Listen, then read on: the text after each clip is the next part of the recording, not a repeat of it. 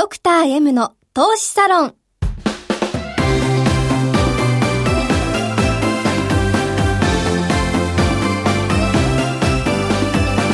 の番組は投資家の出会いを応援するウイニングクルーの提供でお送りします。前川良樹です。野中七海です。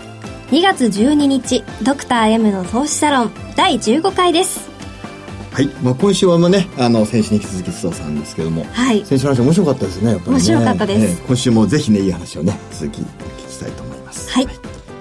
ドクター M の M とは、マーケット、マネー、マネージメント、メンタルなどの頭文字。そして、パーソナリティ前川さんのお名前も M で始まります。ドクター M の投資サロンでは、投資家であり、医師であり、経営者でもある前川良樹さんが投資において最も大切にしている出会いをキーワードにゲストをお招きしながらリスナーの方々も巻き込んで投資家の出会いの場を作っていきます。ラジオの他にも YouTube でも配信していますので、スタジオの様子も見ながらという方は、ぜひ YouTube をご覧ください。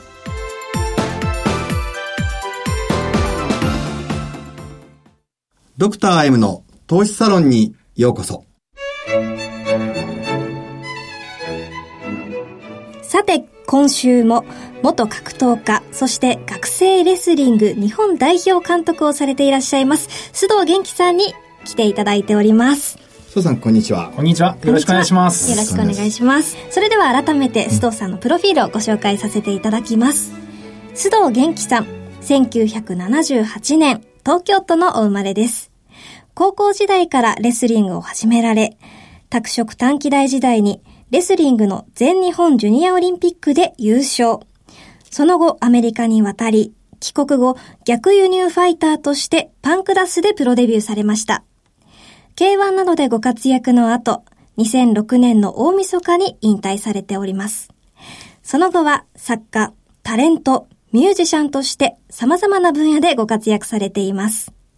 拓殖大レスリング部監督、2018年度日本オリンピック委員会強化スタッフもされていらっしゃいます。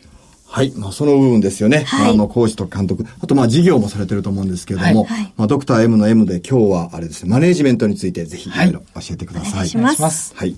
まあ、早速ですけど、拓殖大学のレスリング部の監督に、まあ、あの、就任されて、ってことでそれきっかけとか、やっぱあるんですか？きっかけはですね、はい。えっ、と、その、僕が格闘家を引退した後、まあ次の年にですね、はいあの、前の監督がちょっとお亡くなりになられてで、誰にしようかってなんか、その、OB 会で話した時に、はい。で、僕にちょっと、あの、声がかかったというか、はい。まあ空気を入れ替えようっていう、まだええ。30代でまあ監督になる人ってまだあんまりいなかったんですけど。も、ですよね。はい。で、あ、それで、はい、監督を、あ、20代だな。20代で僕なって、28、9で、あの、今監督になったんですが、ええなったのはいいんですけど、はい。なかなかそこら辺のマネジメントが難しくてですね。ですよね。やっぱりずっと個人競技でやって、はい人と誰かを、何かをやるっていう経験がないわけですよね。はいはい。拓大は僕母校なんですけど、レスリング部、はい。でもやっぱり、どうやって人を育てるかとかいうのは分からず、はい苦労したんですが、はい。まあ今、もう12年経つんですけども、はいはい。ようやくなんか分かってきましたね。はい。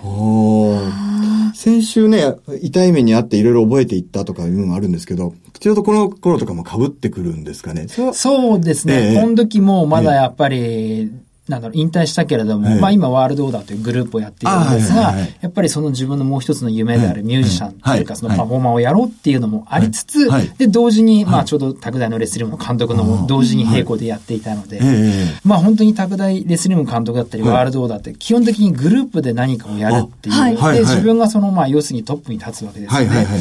ですからそこら辺のマネージメントどうやっていくかっていうところで、はい。まあ最初は学生との付き合い方は難しかったですね。なぜなら僕、その時まだ29で学生と10も離れてないんですよね。そういった中で監督って言われてもはい、どっちかっていうとちょっと先輩みたいな感じで。でやっていたんですが、だんだんコツが分かってきて、はい。でコツの一つは、はい。やはり一人一人声かけることって大事だなって気がしましたね。全体に集めて、はい。いいかお前らって言っても、はい。あんまり届かないってことに気づいて、やっぱ一人一人元気かとか、どういう調子っていうのを全員やっぱり道場に行ったら声をかけて、はい。そういえばあの好きな、好きだった子どうなったの？告白したの？とか、そういう個人的な話をしていくっていう、はい。レスリング以外のそういった会話っていうのは意外と大事なんだなっていう声をかけてあげるっていう。で、まあそういうことをやりながら、はい。なんか徐々に、は、はい。いまあ信頼関係も出来上がって、うんはい、まあチームとしても強くなってくれましたね。あと2009年には拓大東日本学生リーグで優勝されていますし、その翌年、全日本学生レスリング王座決定戦でも優勝されて、須藤さん自身も最優秀監督賞そうですね。受賞されていまますよね。なんか、20代、まあ、10代の生徒さんもいらっしゃる中で、ちょっとこう、反抗期じゃないですけど、はいすごく対応しづらい時もあったりするんですか？そうですね。やっぱ組織なんで、はいやはり全員が全員僕のことを好きになってくれるってありえないわけですよね。はい。でもそういったものに対して、やはりぶつかっていくんじゃなくて、はいやはりそこをうまく、あの、なんでそうなってるのか、なんで自分のこと好きじゃないのかとか、そういうのもちゃんとわやりながら、まあ試行錯誤しましたけども、はい。はい。最初は上からドーンともうなんだろう、怒ったりとか強く言った時もありますし、うん。でもそれは効果がないっていうことに気づいたりとか、うん。うん、で、まあさっき言ったコツは、まあ一人一人やっぱり声をかけてあげたりすることっていうのは大事なのかなと。うんで、自分のことをあんまり好きじゃない学生がいてもいいんだっていう、その現実に対してやはり受け入れることが大事な気がしますね。あんまりそこにフォーカスされしてしまって、人に好かれようと思うと好かれないっていうのは、この、なんか、世界っていう法則というか、やはり、うん、好きな人が嫌いな人がいるっていうのはこれ当たり前なので、相対性の世界なので、はい。その中でもやっぱちゃんとコミュニケーションを取っていけば、やはり相手も分かってくれますし、やはり一番難しいのって人間関係じゃないですか。はいはい。投資ももちろん難しいと思うんですけども、ええ結局、投資よりやっぱり人間の方が難しいような気がするんですけど、どうでしょうか、先生。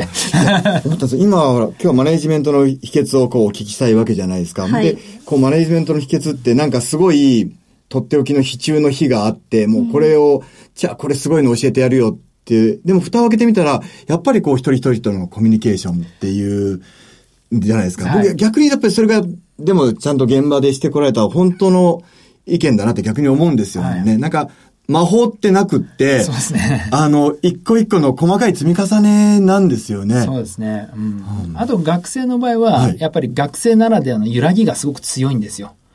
多分投資家の人も最初始めた人って揺らぎがあるじゃないですか。はい。でもだんだん、はい。やっぱりメカさんみたくなってくると安定してくるというか、自分の中でやるべきことがわかる。レスリングとかもはい、やっぱり学生って絶対チャンピオンが生みにくいんですよ。なぜなら学生なんではい、すごい強くて勝っててもはい、なんかちょっと高が外れるとはい、なんか全然勝てなくなっちゃったりするんですよね。はい。で、逆に、そんなに勝てない選手でも自信を持ったら、はい。バーンと強くなる選手っているんですよ。それは今までやって気づいて、はい。で、結局、この常に自分は強いんだ、いけるんだっていう、結局ポジティブアプローチが一番いいんだなって気づいたんですよね。お前はできるから。お前ははい。できるから俺ら絶対強いからって。マットに上がる前、例えば僕もリングに上がる前、勝てるから負けるからって常に振り子のように揺れるんですよね。はいはいで学生がこの振り子がすごく大きいんです、振り幅が。あで、マットに上がった瞬間でも、ええええあって負けるかもしれないっていう触れてたら、はい結構負けるパターンが多いんですよ。実力がへえ10対6でもはい振り子によって6が勝つ場合ってあるんですよね。試合で。ええですから絶対上がる前に大丈夫だよ。絶対お前強いからって。ええマットの上で踊るよよって。うん。戻るように楽しくやろうよっていうふうに常に声をかけて、これが意外とシンプルなんですけど、はい学生には聞いて、はい。うん。やっぱり理屈じゃないのかなっていうか、すっげえいいこと聞いてるね、今はいね。私も年代的にはうんその大学生の方と同い年というか今21歳なのうでん、でも自分もオーディションに行く前に絶対いける、いけるって言ってもらったらすごい自信を持っていけるなっていう話を聞聞いただけでも思いました。そうですよね。やっぱオーディションするときとかいけるかないけないかなってなんか揺れますよね。もう揺れて揺れて。はい。その、する直前とか、はい。はい。その時に自分いけるって自信を持ってうん、結局に自信を持つと、その場を、臨場感を支配できるんですよね。臨場感を支配する人ってモテるんですよ。モテるっていうか、あの人を引きつける。ことができるんですね。臨場感っていうのは、まあ要するに、はい、ここで一番臨場感を仕切ってるのは前川さんになるわけですね。前川さんの番組なので、臨場感を仕切るっていう。はい。ですから、まあ飲み会でも幹事が一番モテるわけですよ。仕切ってるので。はい。でさ、それと同じように、オーディションとかも、もう当たり前のように堂々とやる人ってあ、結構芝居が下手でも堂々とやる人ってなんかうまく見えちゃうっていうか、はい。カラオケでもなんか下手でも思いっきり気持ちよく歌ってる人ってなんかいいなってなるじゃないそうですね。はいはいはい貫いてる姿がかっこいいです。っていうのが、なんか、まあ、そういったのは、なんか全てに通じるものがあるのかなって気がします。はい。まあ投資の方はどうなのかわからないですけど。そしてレベルが上がって、代表の監督になってももう原理は一緒なんですか？そうですね。ねやっぱり代表監督、日本代表のチームとかも去年遠征に連れてきましたけど、はいはいそれでもやっぱり揺らぎはありますよね。さすがにちょっとちっちゃくなるんですか、揺らぎは？いやー、ありますね。やっぱそんだけステージも大きくなるので、はい。で、やっぱり今東京オリンピックっていうのが間近に迫っている中でやっぱりいつもとちょっと空気感が変わってるっていうか強い選手は強い選手で東京オリンピックを目指そうってやっているのでその辺やっぱかける思いっていうのが大きいですよね。あはあ、面白いですね。あ、で先週おっしゃった、こう、そうか、選手にとっても自分の実力よりもちょっと大きい舞台になってくると、まあ楽しいしということなんでしょう。ね。はい。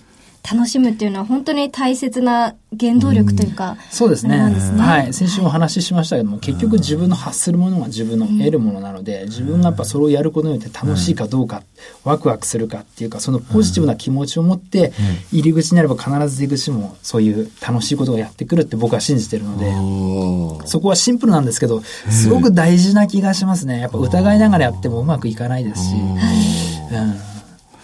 じゃあ、ね、そうさん私のワールドオーダーとかそういうね、楽しみもはいまあ延長戦でじゃあ、ぜひね、聞かせていただきたいと思います。はいはい。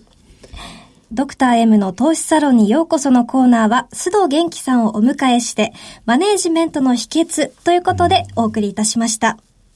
なお、投資にかかる最終決定はご自身の判断でなさるようお願いいたします。ここでウイニングクルーからのお知らせです。ウイニングクルーでは、この番組でもおなじみ、ドクター M こと前川良樹さんを中心とした個人投資家のためになる情報が集まるコミュニティの場を作ります。そこでは前川さんからのここだけの情報や前川さんのスペシャルセミナーなどの貴重なご案内が無料で受けられます。投資で利益を出したい、効率的に資産運用したい、有効な投資法を知りたいといった投資家の皆様、ぜひご登録ください。さらに期間限定で前川さんによる投資の三原則を解説した特典動画をプレゼントいたします。詳しくはドクター M の投資サロン番組サイトのバナーをクリックしてください。ウイニングクルー株式会社は関東財務局長金賞第2098号の投資コンサルティング会社です。当社のセミナーでは投資教育に関するサービスのご案内をさせていただく場合がございます。ウイニングクルーでは、証券取引、金銭、有価証券の予託、貸付行為は行っておりません。また、ご契約にあたっては、契約説明書類をよく読み、ご自身の判断でお取引をお願いいたします。以上、お知らせでした。さて、ドクター M の投資サロンエンディングのお時間です。いい話ですね。我々もじゃあ投資を楽しまないといけないですね。そうですね、振り子をできるだけ縮めたいと思しています。はい。番組では皆様からのメールをお待ちしております。ラジオ日経番組ホームページの番組宛てメール送信フォームからなるべく早めに投稿してください。投資に関わる質問、番組の感想など、どんなことでも結構です。投稿お待ちしております。それではラジオをお聞きの皆さんとはこの辺でお別れいたしまして、YouTube をご覧の方は引き続き延長戦をお送りいたします。それでは来週も投資サロンでお会いしましょう。ドクター M の投資サロン。この番組は投資家の出会いを応援するウイニングクルーの提供でお送りしました。